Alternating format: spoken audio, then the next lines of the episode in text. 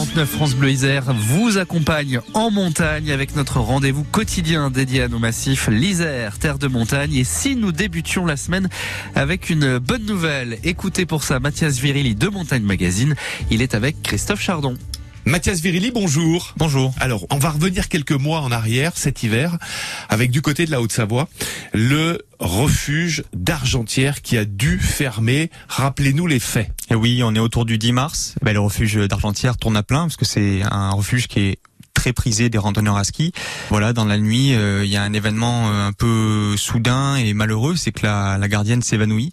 Voilà, on découvrira quelques jours plus tard que c'était une intoxication au monoxyde de carbone. Et l'alerte, euh, pour la petite histoire, aurait été donnée par par le chat, un des gardiens, Sergio.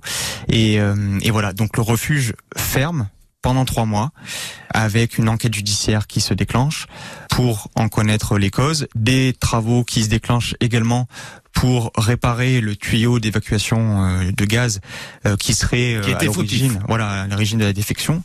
Et on se retrouve avec des gardiens qui s'assoient sur leur saison de, de ski de rando, qui est au refuge argentière le gros des nuitées annuelles pour les gardiens. Et la bonne nouvelle? Et la bonne nouvelle, c'est que ça vient de rouvrir. Voilà, le week-end dernier, les gardiens, donc Fred et Béa, de leur prénom et de leur petit nom, on va dire, Fred et Béa Lorenzio, les deux gardiens et eh ben ont, pu rouvrir leur refuge pour accueillir euh, les alpinistes cette fois euh, pour la saison estivale. Et pour eux je pense que c'est un peu euh, une page sombre de leur l'histoire de leur gardinage qui se tourne.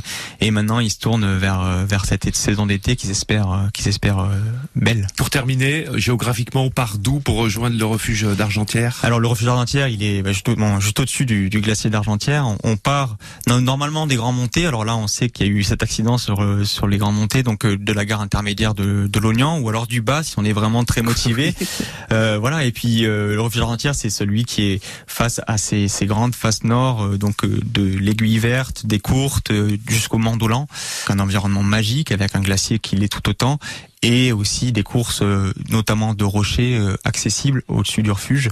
Donc plein de choses à faire là-bas, ne serait-ce que pour la beauté des lieux. C'est ouvert à nouveau, vous pouvez y aller. Merci de l'information Mathias Virilli et très belle journée. Merci, bonne journée à vous.